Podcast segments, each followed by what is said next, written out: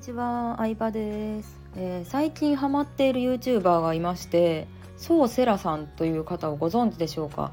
そうさんはですね、えー、3年間野村商店あの超ブラック企業というか超厳しいので有名な野村商店で働いた後保険の営業で、えー、今、えー、独立して、まあ、保険金融の営業かな？をされてる方なんですけど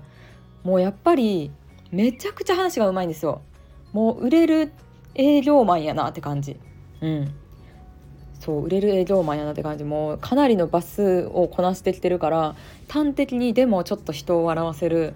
でも真面目な話自己啓発だったりとか仕事術だったりとかを話してくれるんですけど引き込まれちゃうんですよね。普通さ男性がさしかもあんまりさなんかド派手なこう編集とかもなく文字のテロップとかちょっとあるんですけど男性が一人で喋ってる動画しかもさちょっと言ったらあれですけどイケメンとは言えない人がさアップで喋ってる動画って見れないと思うんですけどもう話術がすごすぎてちょっと見てみてほしいです。うん、でそうまあ、覚えてたらこれ下書きしてるんでちょっと忘れちゃうんですね覚えてたらリンク貼っときますね概要欄に。でそうそうそうそのそうさんの YouTube とからブログを見てて、まあ、YouTube ももうめっちゃ一気に30本ぐらいバーって見て面白いんででブログも見てて面白いなと思ったんですけどもともと野村商店で4年間か4年で保険業界で2年半営業してで独立したって流れなんですけどじゃあなんで、まあ、言ったら証券会社と保険ってその金融の世界ではさ全然違うらしいんですよね言ったら。まあこう一般人からしたらあ同じ金融やから似てるなみたいな感じですけど全然違ってじゃあなんで違うこと証券まあ株を売るのをやめて保険に行ったのかっていうブログを書かれてそれがすごい納得したんですよ。なんでかって言ったら、まあ、野村商店では1年目は飛び込み営業をひたすらやったらしいんですけど2年目はもう野村商店とあのやり取りのあるお客さんまあ言ったら社長会社の社長とかお医者さんもうなんやろな何にも使うことのないお金が10億円ぐらいある規模のお金持ちのお客さんを、まあ、相手にしてたらしいんですけどそこであの、まあ、株をね10億円もう余ってるどうなってもいい言ったら10億円のうちの23億とかを預けてもらえるみたいなそれで、まあ、株を自由に任せられているみたいな仕事してたらしいんですけどでそうなった時に、まあ、その言ったら70歳ぐらいで自社株も含め10億ぐらい持ってるおじいちゃんの株を言ったら数千万損したり数千万得したりを繰り返すって感じらしいんですよね実際。うん、でなんかまあそれでそのおじいちゃんの人生が劇的に変わるわけでも正直なければ、うん、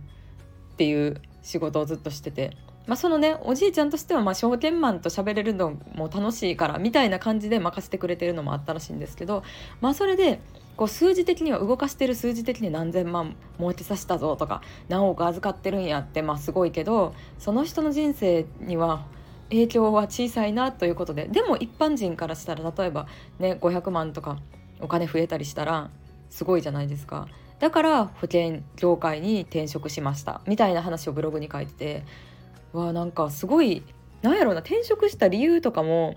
ちゃんとなんか自分で人生決めてるっていうかそれぞれの決断の理由がある人の話ってこんなにも面白いんやって思改めて思ったんですよね。うん、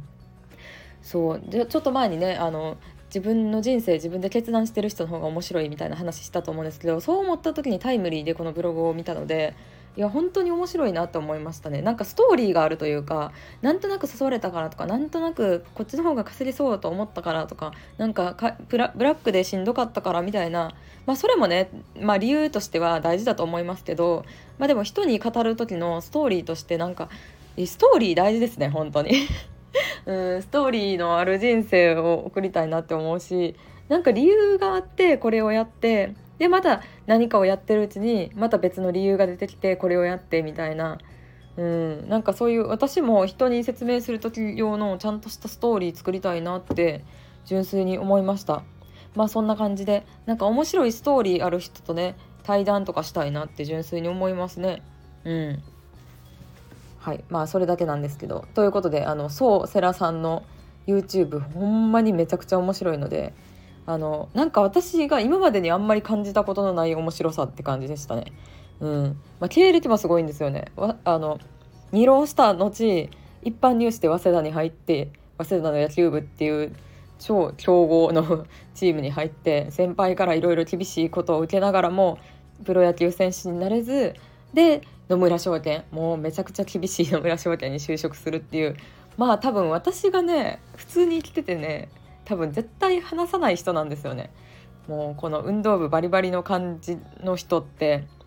ちょっと苦手というかなんかまず共通の話あるかなって思うような人でも YouTube とかブログだったらそういう人の人生に触れられるってやっぱインターネットは素晴らしいなと思いましたね。もともとネットオタクの立場としても。まあそんな感じで、えー、面白い YouTuber の紹介でした。バイバイ。